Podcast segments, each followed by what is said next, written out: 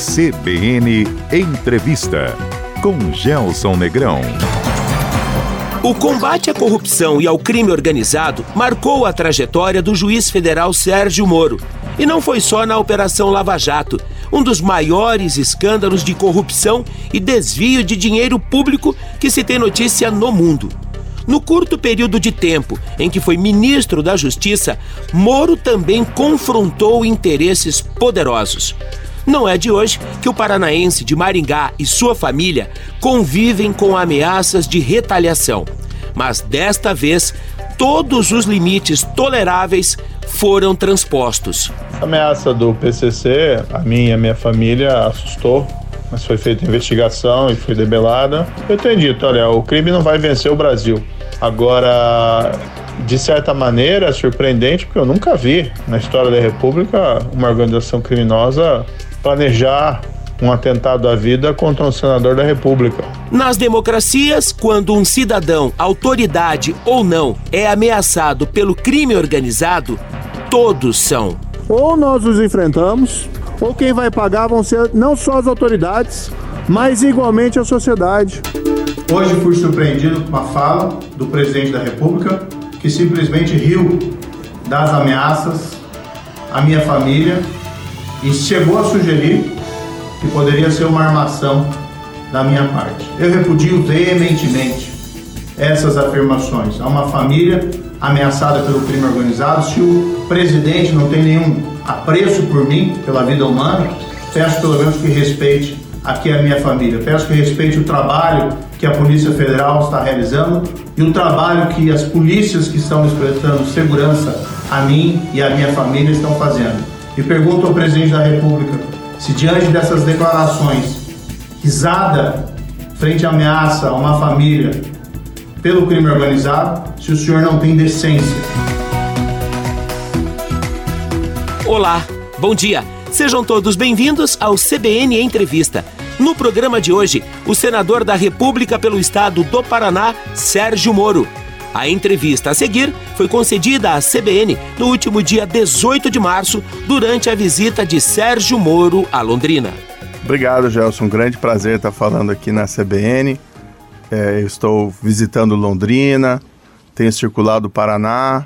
Eu tenho cumprido uma promessa da minha campanha que tem sido ser um senador itinerante. A gente tem que ter um contato permanente aí com os, os representados e falar com a imprensa também é o nosso dever fundamental. Senador, na configuração político, como é que foi seu primeiro contato com o Senado? Eu estou entusiasmado ali, sabe? Então, para mim é muito novo, é algo muito diferente do que eu fiz. Eu fui juiz 22 anos, depois passei pelo Ministério da Justiça, uma experiência também no setor privado e agora é um papel diferente do legislativo. É claro que a gente sabe que existe uma série de dificuldades, algumas pautas que eu defendo são de difíceis aceitação por parte do Congresso, como combate à corrupção. É, outras pautas já são mais fáceis, combate ao crime organizado, as pautas na parte econômica, na parte social também. Mas o que eu sinto, é, às vezes as pessoas pensam que a gente chega lá num ambiente hostil. O que eu sinto é um ambiente de cordialidade. Teve um episódio numa tribuna que um senador, é, a meu ver, se excedeu, feriu até o regimento. Do PT, aliás. Do PT. Mas sim, eu também não tenho medo do cara feio, né, Gelson? Eu, eu não tô indo lá pra. É, não, não, sei que não estou indo num colégio de freiras.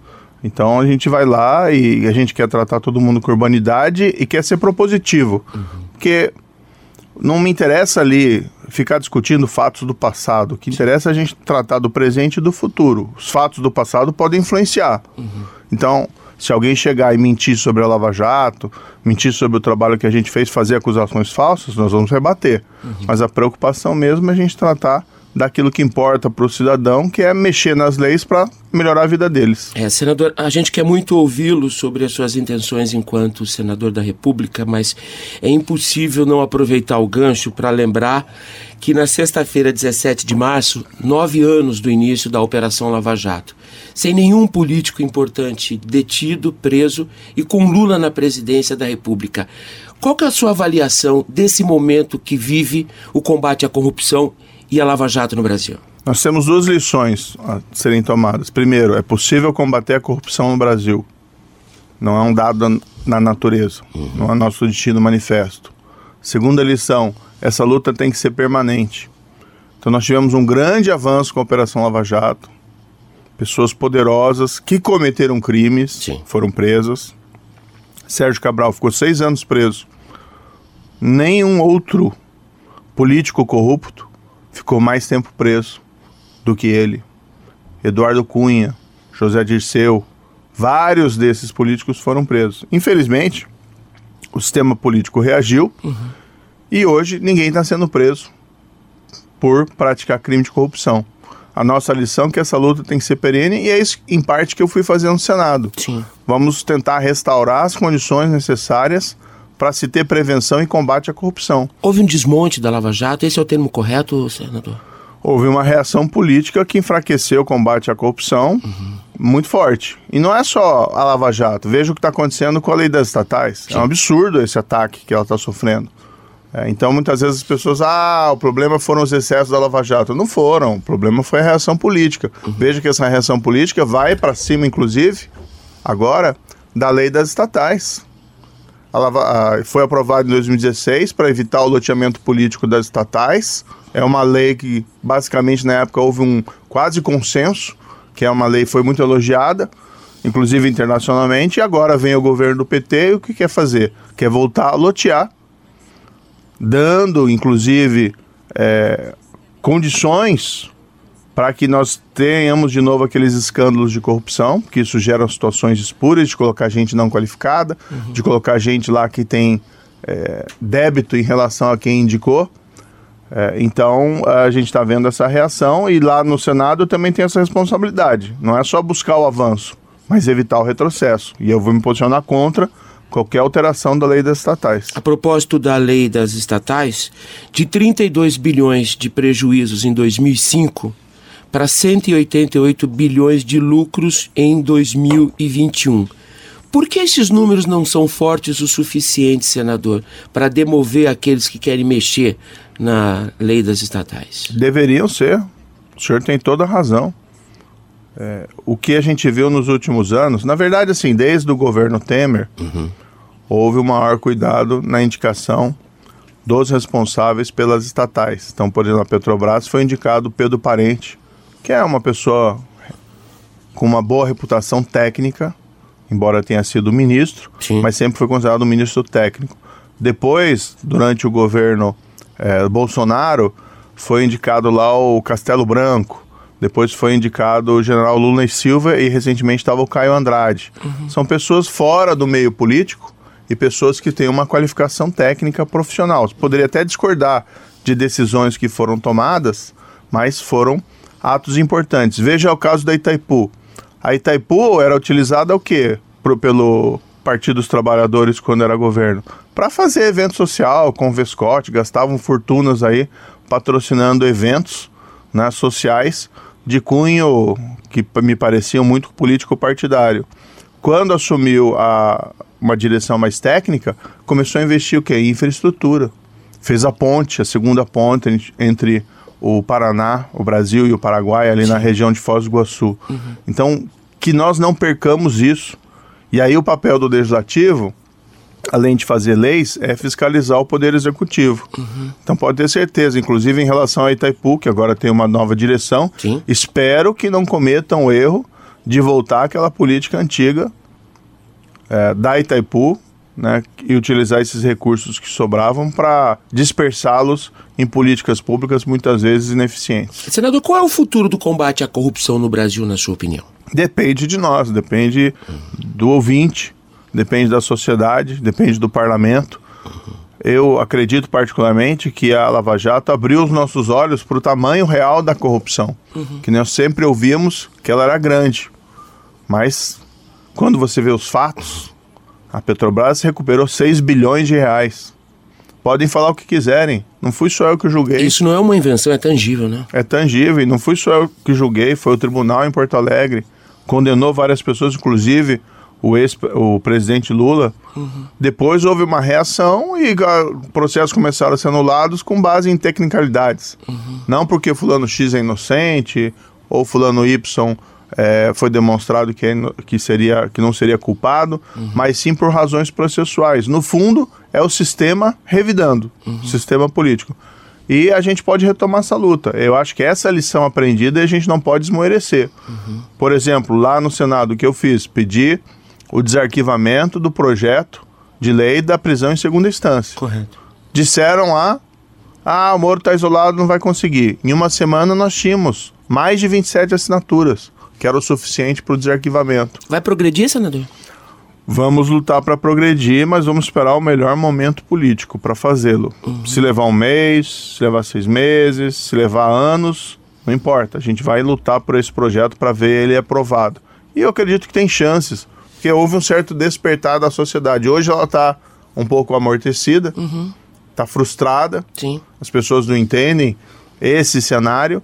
Mas veja, é, essa tem que ser uma luta perene. A gente não pode simplesmente, porque teve alguns reveses, uhum. baixar a cabeça e ir para nossas casas. Nós temos que trabalhar. Senador, por que o desarquivamento da prisão em segunda instância pode servir ao propósito de combate à corrupção? Também. Isso é muito fácil para quem está nos ouvindo entender. Hum. O grande problema da impunidade no Brasil é falta de eficiência, muitas vezes relacionada à morosidade do processo. Então não adianta você pegar um crime de corrupção e levar apenas 100 anos, uhum. se o processo nunca chega ao final, se você nunca pode executar uma condenação criminal. Hoje, do jeito que as coisas estão estruturadas, ninguém está sendo preso por corrupção, em prisão preventiva, por exemplo, e as condenações, o processo nunca chega ao fim. Uhum. Que você tem a primeira instância, depois você tem o Tribunal de Apelação, Sim. depois você tem o STJ em Brasília, depois você tem São o STF. muitas instâncias recursais, né? Leva muito tempo. Sim. Então, o que, que é a ideia da prisão em segunda instância? A partir do julgamento do tribunal, em segunda instância, o Tribunal de Apelação, se executa a pena, independentemente de qualquer outra consideração. É assim, a gente vê nos filmes inclusive, no exterior. Nos Estados Unidos, o cara é julgado em primeira instância, uhum. ele sai algemado. Na França, o julgamento também é em primeira instância. Nós conseguimos, quando eu era ministro da Justiça, Gelson, é, aprovar a prisão em primeira instância para julgamento do júri, uhum. que já foi um avanço. Porque o júri julga basicamente assassinatos, homicídios e feminicídios. Uhum. Conseguimos colocar na lei. Então hoje, pela lei, o, a pessoa é condenada no tribunal do júri, normalmente por crime de assassinato, uhum. crimes graves. Ele, o juiz pode ordenar a prisão, não precisa ser prisão cautelar. Correto. Só que nós temos uma cultura no Brasil de impunidade. Aí tem inclusive alguns juízes que, ah, não, não posso decretar porque vamos esperar o julgamento do recurso. Uhum. Não, tem que, tem que executar. Uma das razões que nós temos índices tão altos de crimes e os homicídios, os feminicídios continuam altos, Sim. essa falta de efetividade, essa falta de, de firmeza. Então a gente precisa mudar um pouco também essa cultura nossa de achar que não tem nenhum problema violar a lei uhum. e não sofrer sanção. Como a reforma do judiciário pode ser uma contribuição a esse capítulo, senador? Nós temos uma discussão lá no, no Congresso muito forte, há um desequilíbrio hoje entre os poderes. Uhum. O Supremo Tribunal Federal tem que ser respeitado como instituição, uma instituição importante, que nós copiamos lá da Suprema Corte norte-americana com as adaptações, mas há um certo desequilíbrio é, é, a essa visão. E uma discussão que cada vez mais se aprofunda sobre a necessidade de mudanças. Uhum. Essas mudanças não podem ser feitas em confronto. Sim. Não é ideia confrontar o ministro X, o ministro Y. Mas nós prevemos aqui algumas alterações, como mandato para ministro do Supremo, para os novos que entrarem, é algo saudável.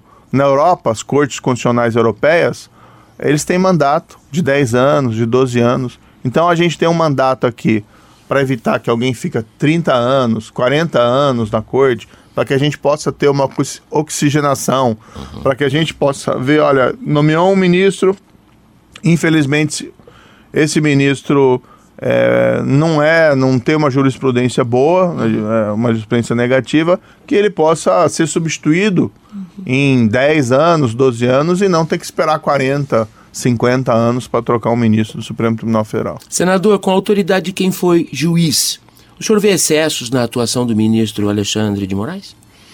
O ministro Alexandre ele proferiu decisões controvertidas em situações extremas. Uhum. Acreditava-se que poderia ter um golpe de Estado no país. Eu, particularmente, nunca achei que fosse ocorrer. Primeiro, porque não tinha apoio da sociedade. Dois, não tinha apoio das Forças Armadas. Mas havia no ar, né, muita gente essa percepção de que poderia haver um golpe. E aí algumas decisões que num contexto de normalidade não acredito que seriam tomadas, foram proferidas. Uhum. O que, que a gente espera, na verdade, agora? É que haja um retorno à institucionalidade, certo. à normalidade. Por exemplo, a Constituição prevê imunidade parlamentar por votos e palavras do deputado ou do senador. É um privilégio? Não, é uma garantia de que o senador ou deputado que está lá representando a população possa atuar com absoluta liberdade quanto ao que ele diz. Não pode haver supressão desse tipo de liberdade. Então, esse, para meu ver, foi alguns dos excessos que aconteceram. Mas esperemos que esses excessos não ocorram mais. E a indicação do advogado Cristiano Zanin ao STF e o doutor Cristiano tem uma outra característica que o diferencia. É amigo do presidente Lula. Qual a sua opinião, senador? temos que esperar para ver se realmente vai haver essa indicação. Uhum. Então, o aprofundamento sobre essa eventual nomeação, eu me reservo o direito de fazer após e vou estar no, no Senado, na CCJ, inclusive, uhum. para apreciar a indicação.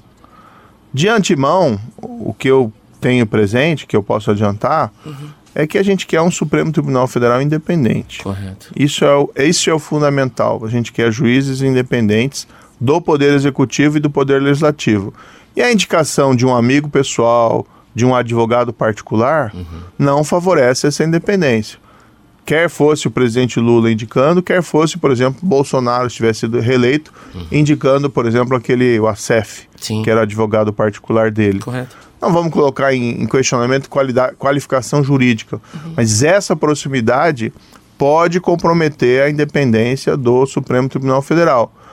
Nos Estados Unidos, teve um caso lá famoso do George W. Bush, presidente, que quis indicar a sua advogada particular, uhum. Harriet, não lembro o sobrenome, e houve uma grande reação da sociedade, da imprensa, do próprio mundo político, e ele acabou deixando até de fazer a nomeação.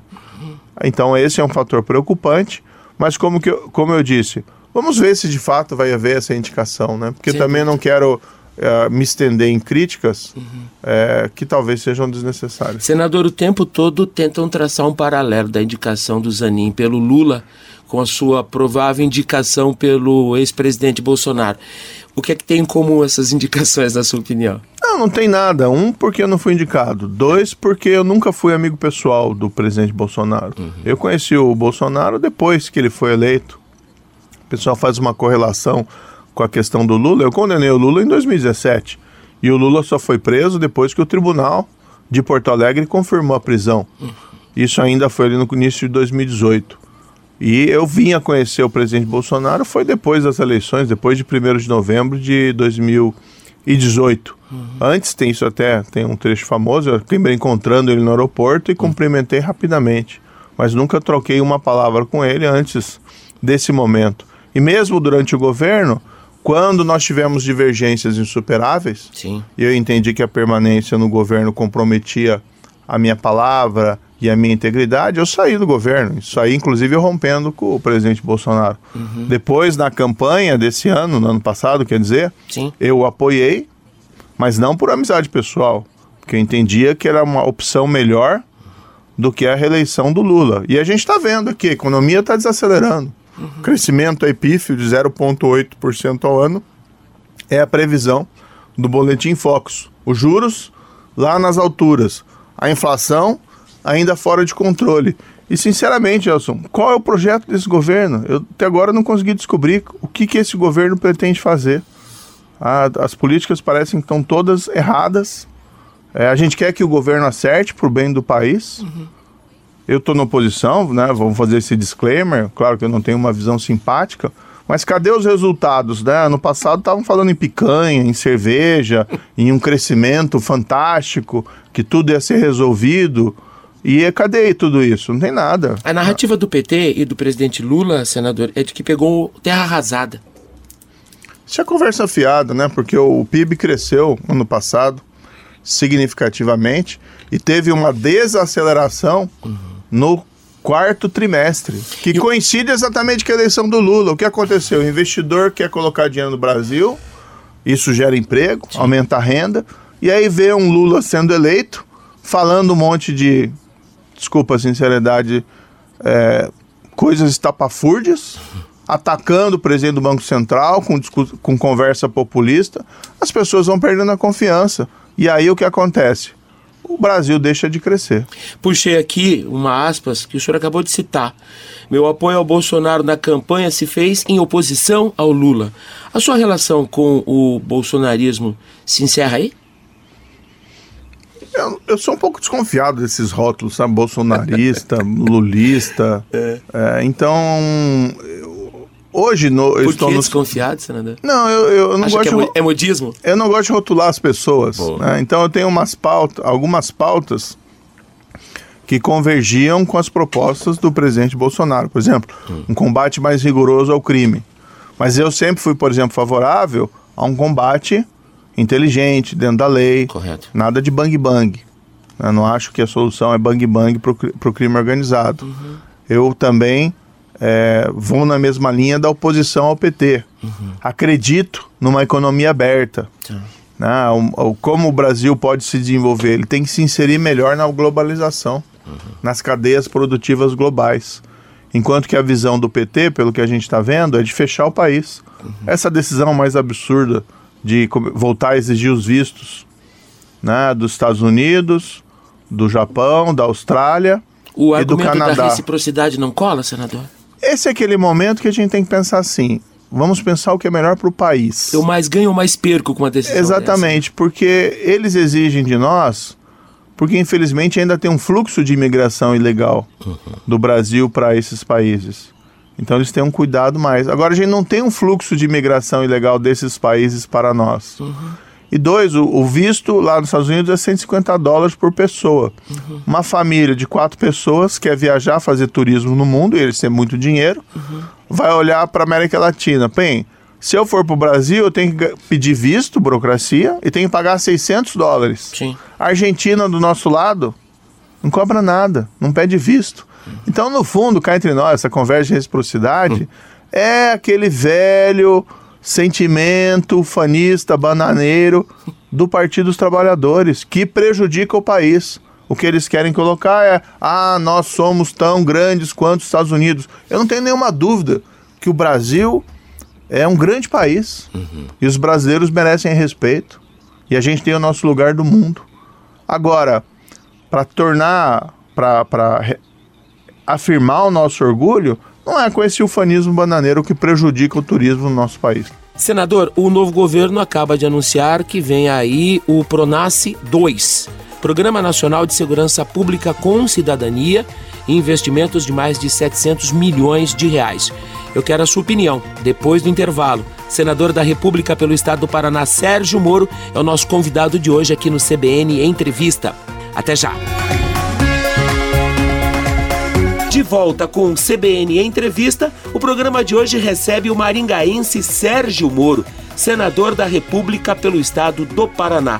Senador, o governo do PT acaba de anunciar que vai ressuscitar o Pronace e investir mais de 700 milhões de reais no combate à criminalidade. Eu quero a sua opinião sobre a volta desse programa e a propósito, senador, qual é o paralelo que existe entre os ataques que nós assistimos no Rio Grande do Norte, em que o crime organizado afrontou o Estado, amedrontou a população, com o que aconteceu em janeiro de 2019 no Ceará, quando o senhor era ministro da Justiça. Esse é um paralelo interessante. Quando eu assumi como ministro da Justiça, nos primeiros dias, lembro até hoje, 4 de janeiro de 2019, nós começamos a receber informações sobre ataques no Ceará do crime organizado, ataques à população civil. O governador em seguida entrou em contato conosco, pediu auxílio. Nós enviamos 300 homens da Polícia Fede- da, da Força Nacional de imediato. Depois enviamos mais ainda. Intensificamos a ação da Polícia Federal e Rodoviária Federal no estado. Pegamos todas as lideranças criminosas do crime no Ceará e tiramos de lá. E criamos também uma força-tarefa de intervenção de policiais penitenciários federais que foram para lá restabelecer o controle das prisões. Uhum. Em 30 dias, a crise de segurança estava debelada. E o que é interessante aqui, Gelson, que não houve incidentes equivalentes no restante do governo. Sem dúvida. Quatro anos. Quatro anos. Agora vem um novo governo com um discurso frouxo uhum. contra a criminalidade. E nós temos incidentes lá no Rio Grande do Norte. Novamente o crime organizado cometendo atentados à Polícia Civil, à polícia, à sociedade civil. Espero que consigam debelar e espero que essa não seja uma tendência. Uhum. O melhor dos mundos é eles conseguirem debelar isso Sim. em prazo breve e mandarem um, um, sinal ao crime organizado, ó, isso não mudou, o rigor não mudou. Uhum. Tem algum receio de que possa ser uma tendência, mas seria irresponsável da minha parte especular a esse respeito. Então, muito vai depender da reação que vai ser tomada é, pelas autoridades. Porque o crime organizado tem que ser enfrentado com lei, sim, mas com rigor. Porque, do contrário, uhum. ele começa a se expandir. E veja que o governo novamente está adotando estratégias erradas. O governo, na verdade, do Lula parece o seguinte: se tiver um buraco na rua, parece aquele pedestre que vai andar na direção do buraco. Né? E se ele cai no buraco e sai, ele vai de novo para o mesmo buraco. Esse é o problema. O Pronace, lança, relançaram. Já teve o Pronace no Brasil. Em 2007 foi lançado o Pronace. Foi, foi efetivo a época? Foi um desastre completo. Né? É baseado numa política de segurança, hum. baseado em transferência de recursos milionários a organizações sociais uhum. e a ONGs que algumas delas fazem um bom trabalho. Correto. Mas você não pode ter uma política de segurança fundada nisso. Sim. Você tem que equipar a polícia, você tem que ter estratégias inteligentes de combate ao crime. Uhum. Ilustrativo, o PT muitas vezes fala muito em política baseada em política pública baseada em evidências. Uhum. Quais são as evidências?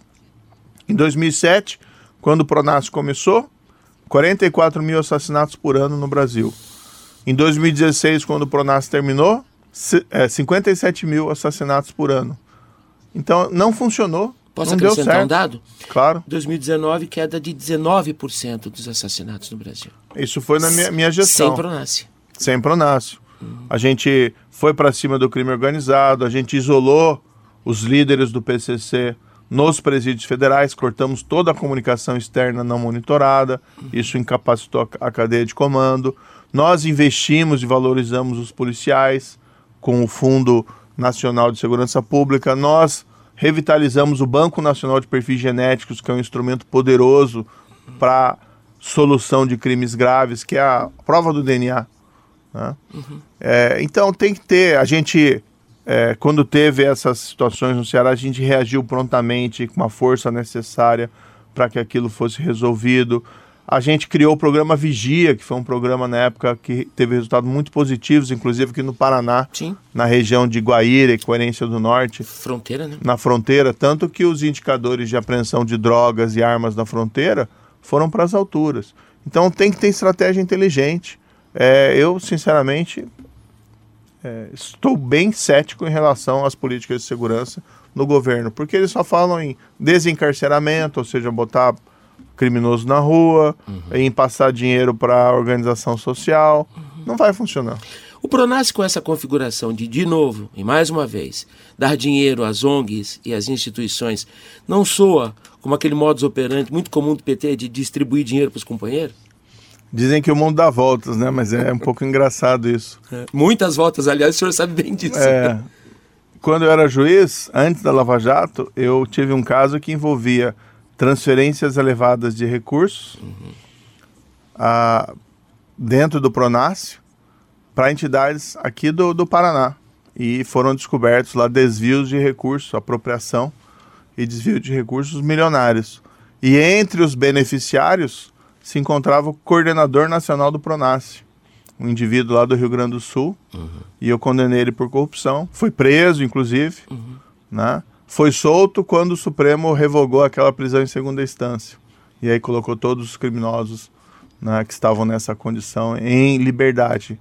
Também, infelizmente, essa transferência sem controle a ONGs, OCIPs, organizações sociais, acaba favorecendo a corrupção. Aqui não vamos generalizar. Sim, Tem sem organizações excelentes que fazem um, um bom trabalho. O erro é focar uma estratégia de segurança pública em cima dessa política. O que, é que o senhor quer dizer com o aumento progressivo da força, senador? Vou usar uma metáfora, tá? Se Por alguém favor. te ataca com uma faca, você usa um revólver. Se o cara te ataca com um revólver, você usa uma metralhadora. Se ele te ataca com uma metralhadora, você usa um tanque. Vou te dar um exemplo aqui. Quando eu era ministro da Justiça, nós transferimos o líder máximo do PCC, o Marcola, para o Presídio Federal em Brasília. Tá? Presídio de Segurança Máxima. Ainda assim, surgiram notícias de que poderia haver um resgate, um resgate cinematográfico, milionário. E preocupados, eh, nós provocamos o presidente da República e pedimos que ele decretasse uma GLO, uma operação de garantia de lei da força, no entorno do presídio. E botamos um tanque na frente do presídio. Para ficar bem claro, Para ficar claro, venham, né? Então, querem vir? Então venham que vocês não tem que enfrentar o exército. E cavamos, o exército cavou uma trincheira, que o, o que se discutia é que poderia haver uma frota de carros blindados, fortemente armados, e para estourar o muro do, do, do, do presídio. E aí foi cavada uma trincheira para evitar qualquer movimentação. Mas o simbólico era o tanque na frente do, do, do presídio. Vamos ser claro também, como eu disse, eu não, eu não acredito em bang bang para a solução do crime. O criminoso tem que ser preso com estratégia e inteligência, e o melhor é que ele não possa reagir. Mas se for necessário, você tem que usar toda a força do Estado, o Estado é mais forte que o crime organizado, para superá-lo. Senador, com o, o devido distanciamento do tempo, qual é a sua avaliação da experiência como ministro da Justiça? Creio que ela foi muito positiva, eu não consegui fazer tudo o que eu queria, O senhor saiu frustrado? Em parte, sim, em relação àquilo que não conseguimos avançar. Por exemplo, a prisão em segunda instância. Sim. Teve muita resistência no Congresso, não teve apoio do restante do Executivo. Eu fiquei com uma voz isolada dentro do, do governo defendendo a prisão em segunda instância. Eu lembro até hoje. Eu fui eh, ao Congresso depois que o Supremo proferiu aquela decisão. E eu fui ao Supremo também, tentar evitar que ele revogasse a prisão em segunda instância. Sim. Aí eu fui no Congresso, fizemos até um projeto de lei que foi aprovado no Senado. Estava em trâmite lá uma proposta de emenda constitucional, a PEC é, 119, mas sobreveio daí a pandemia e o assunto ficou escondido. E aí eu acabei saindo do governo por outras divergências. Então, algumas coisas que nós não conseguimos, isso, claro, dá um sentimento de decepção. Mas a gente também avançou em coisas positivas nesse enfrentamento do crime organizado, a queda de indicadores criminais. Como o senhor disse, em 2019 nós tivemos a maior queda histórica. Sim. 19% a menos de assassinatos em relação a 2018.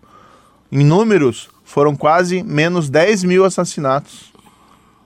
Significa que algumas coisas que nós estávamos fazendo estavam dando certo. As causas da queda da criminalidade eh, são várias, mas eu tenho certeza que as políticas que nós adotamos contribuíram. Questão do perfil genético, né? essa prova é importantíssima, estava abandonada, a gente investiu nisso. Crimes graves que não tinham solução começaram a ser resolvidos. Teve um caso que, para mim, assim, foi especial. A menina Raquel Genofre, Sim. nove anos, foi assassinada em 2008 lá em Curitiba. É, não descobriram na época quem era o assassino. Em 2019, por conta do nosso programa, do Banco Nacional de Perfis Genéticos, colheram o DNA, que é passar um cotonete na boca, Sim. de um preso lá em São Paulo, inseriram no Banco Nacional, fizeram um cruzamento de dados e deu correspondência com o DNA que tinha encontrado eh, no corpo da menina que tinha sido brutalizado. E aí nós pegamos o assassino. E eu acompanhei esse caso porque tem um aspecto humano, né? A gente fala em números de estatísticas, mas o aspecto humano. Sem dúvida. E você imagina uma família que desde 2008 não sabia quem era o assassino da, da filha. Sem dúvida. E aí você fica pensando, poxa, pode ser um parente Sim. pode ser o meu vizinho, pode ser alguém do meu círculo aqui ou pode ser alguém totalmente estranho. Então isso tem um potencial de destruir a vida das pessoas e as pessoas querem justiça, não é vingança. A perita do caso, que eu conhecia, ela me contou, me relatou, que quando ela recebeu a notícia de que tinha sido finalmente descoberto o assassino, ela se derrubou em lágrimas. Porque isso afeta não só a família, todas as pessoas que circundam e tentam resolver aquele caso acabam sendo impactadas emocionalmente. Então são essas pílulas, vamos dizer assim, de justiça sendo feita, uhum. de combate ao crime sendo é, efetivado, de vidas sendo poupadas, uhum. que nos, me trouxe muita satisfação durante o período de ministro da Justiça. Senador, o senhor não me parece uma pessoa que costuma se arrepender das coisas, mas vamos lá. Quando o senhor aceitou o convite para ser ministro da Justiça, o senhor abriu mão de uma carreira robusta, importante, de enorme projeção como juiz, que poderia inclusive conduzi-lo como ministro do Supremo. O senhor se arrependeu dessa decisão em algum momento, não? Não, Gelson, eu tô, eu tô olhando o futuro, né? Eu vejo as oportunidades que eu tenho agora como senador tá. da República. Eu falava até brincando durante a campanha, puxa, o Senado que eu sonho hum. é aquele Senado romano. ah, Roma, que tinha os, os senadores que, que, de certa maneira, limitavam ali os arbítrios dos imperadores. Sem dúvida. Aliás... é, Qualquer semelhança é mera coincidência. Né? No dia 15 de março desse ano, é, fizeram 2.067 anos do assassinato do Júlio César, que foi no Senado. Dentro do Senado, esfaqueado Senado, dentro do Senado. Até falei brincando, pessoal, né? A gente tem que fazer oposição, mas nem tanto, né? muito, lo muito longe disso. É. É, então a potencialidade da gente estar tá lá no Congresso, a gente sabe que é difícil, algumas pautas, Sim. mas a possibilidade da gente fazer política, e pode parecer clichê, Sim. mas política tem que ser para o bem comum, Sem dúvida. isso é, me traz muita satisfação. Então eu não fico pensando, ah, podia ter feito isso, podia ter feito isso aquilo. Isso é passado, né? né? Passado é passado, vamos pensar o presente e pensar o futuro. Senador, estou encerrando a nossa pauta nacional. O senhor assinou a CPI do 8 de janeiro. E aí, senador, vai andar essa CPI? Vai, já tem as assinaturas necessárias. Olha, porque tem narrativas fortes aí tentando desconstruir a CPI, hein? Os fatos do 8 de janeiro foram lamentáveis. Sem não dúvida. se pode. Manifestações não podem ter violência. Né? Então, você pode até discordar do conteúdo de uma manifestação, isso é normal, Sim. mas as pessoas têm o direito de se manifestarem. Agora, a invasão, a depredação foi lamentável. Uhum. O que tem que ser feito, então? Tem que se individualizar as responsabilidades. É, quem praticou atos de violência, invasio, depredou, tem que ser punido na proporcionalidade de sua culpa. Uhum. Quem se manifestou e não se envolveu em ato de violência, a meu ver, está dentro da liberdade de manifestação, mesmo que a gente discorde das ideias. Uhum. E dois, nós temos que apurar todas as circunstâncias Sim. em volta daquele dia. Né? Por que, que, as, por que, que não foi possível evitar? O que, que aconteceu? O que, que falhou? Uhum. Qual, qual, quais foram as questões? A CPI serve para aclarar isso.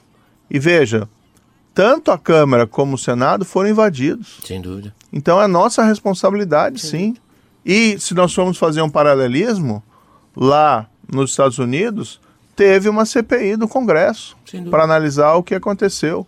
Agora, eu não sei, o governo tem medo da CPI, o governo do PT tem medo da CPI, não quer que faça CPI, está distribuindo cargo aí, é, pelo menos como dizem, uhum. né?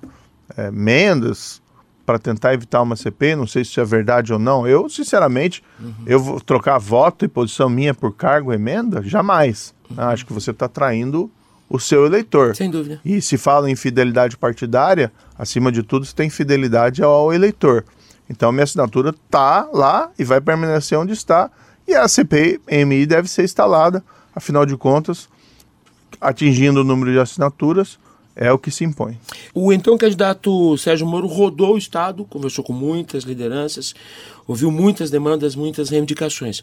Agora eleito, está voltando para dar uma devolutiva. O que é que você tem ouvido das lideranças paranaenses, senador? O que mais pedem ao nosso representante do Senado? Isso tem sido muito positivo, né? Acho que a melhor parte da campanha foi circular pelo Paraná, uhum. bastante. Estado incrível, não é, senador? É incrível, a pujança econômica, né? A gente vê é, em regiões, inclusive, com pleno emprego, uhum. outras regiões com dificuldade. É, mas, assim, foi muito positivo. Eu já conhecia, evidentemente, o Paraná, porque eu sou daqui, sou do interior do Paraná, sou de Maringá. Uhum mas é sempre bom circular mais. E agora, na, depois do mandato, eu assumi o compromisso. Porque muitas vezes, Gelson, eu ia num lugar lá e o pessoal reclamava que nunca tinha visto um senador. o pessoal só aparecia na época da eleição. E eu assumi esse compromisso de sempre estar voltando e conversando com as pessoas. Então, fui para Cascavel, fui para Londrina, fui para ainda de Foz do Iguaçu. A gente está tá voltando a circular, precisamos ir para cidades menores também. É, e tem esse compromisso. O que a gente tem ouvido? Um desejo de que eu permaneça na oposição, Correto. para manter inclusive a minha coerência, a retomada do combate à corrupção, a preocupação com a elevação da criminalidade e com a deterioração da economia. E, em particular também, por conta dessa questão da terra, a preocupação de muita gente do meio rural com a segurança jurídica. Eu tenho dito, olha, uma coisa vocês podem ter presente. É, A minha palavra está escrita na pedra. Então eu disse na campanha que ia fazer isso, eu vou fazer isso. Muita gente me questionou, por exemplo, é, por que, que eu apoiei o Bolsonaro no segundo turno, que eu tinha rompido com ele. Sim. E eu sempre assumi o compromisso no primeiro turno de apoiá-lo e cheguei no segundo turno e apoiei. né? Não ignoro, não concordo com muita coisa do governo Bolsonaro, tanto que eu saí do governo. Sem dúvida. Agora, entre Bolsonaro e Lula, era Bolsonaro. Mantive minha palavra. Agora a gente tem que olhar para frente. Né? E a gente tem que ter presente: o governo Lula está no poder e nós vamos fazer o quê? Oposição. Sem dúvida. E vamos tentar construir pautas propositivas, independentemente do governo. É isso. É, senador, as suas falas elas estão o tempo todo é, repletas de preocupação com a economia. Como é que irá se posicionar ou quanto irá se envolver o senador Sérgio Moro em relação a- ao novo programa de concessões de rodovias no Paraná? Isso estava modelado com o ex-ministro Tarcísio de Freitas, hoje governador de São Paulo, estava pronto. Era só os finalmente levar para o leilão.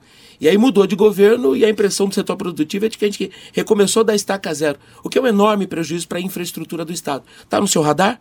Certamente, a gente está envolvido nas grandes questões nacionais, mas a gente tem que também cuidar da questão do Estado.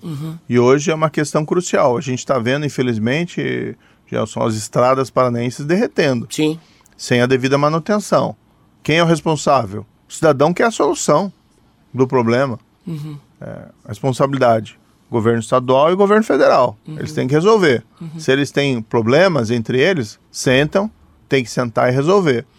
Eu ah, eh, me coloquei numa comissão do pedágio, formada por mim como senador e outros deputados federais, eh, entre eles o deputado Toninho, e nós para nós acompanharmos esse debate e tentarmos ajudar em uma composição, uma solução e também fiscalizar, que o papel do, do legislativo é principalmente fiscalizar. Sem dúvida. Eu não sou o responsável primário por essa situação. Quem é o responsável, mais uma vez, governo federal e governo estadual. Agora, tem que ter uma solução, tem que ter um pedágio, não pode ter um preço que seja proibitivo, Sim. que impeça as pessoas de viajar ou as nossas mercadorias de circularem, mas também tem que ser um pedágio que permita investimento para ampliar a malha viária, porque senão o estado do Paraná vai perder competitividade com o tempo em relação aos outros estados, vai deixar de ser atraente. Agora, ó, o diabo mora nos detalhes.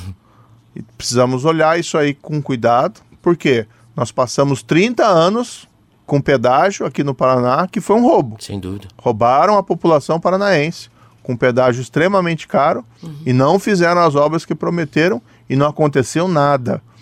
Ah, então nós ficamos refém de uma situação ruim por 30 anos e assim, depois que fez o contrato, fica tudo mais difícil.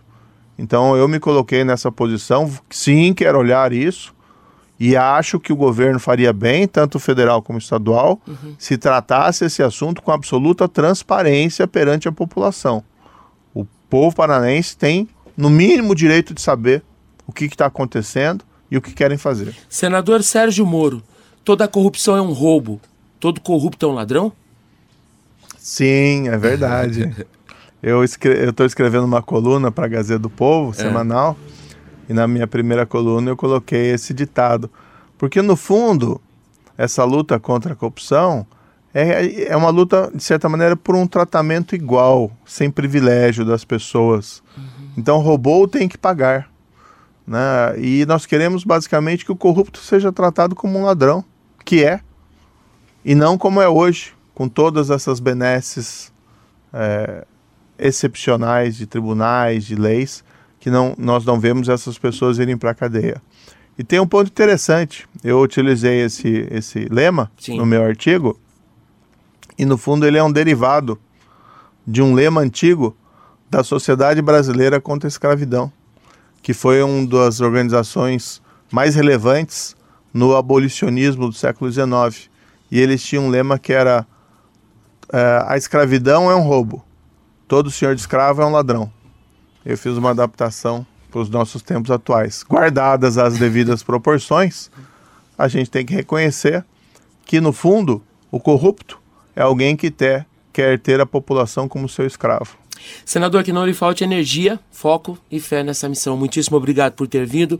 Prazer recebê-lo, tá? Prazer recebê-lo, Gelson. Um grande abraço aí para o ouvinte da CBN. A gente tem um enorme carinho aí pela rádio e pelos seus ouvintes. O CBN Entrevista de hoje com o senador Sérgio Moro estará disponível daqui a pouco em nossas plataformas digitais. Acesse também o canal do CBN Entrevista no Spotify. Excelente final de semana a todos, com saúde e segurança. Até sábado. Tchau.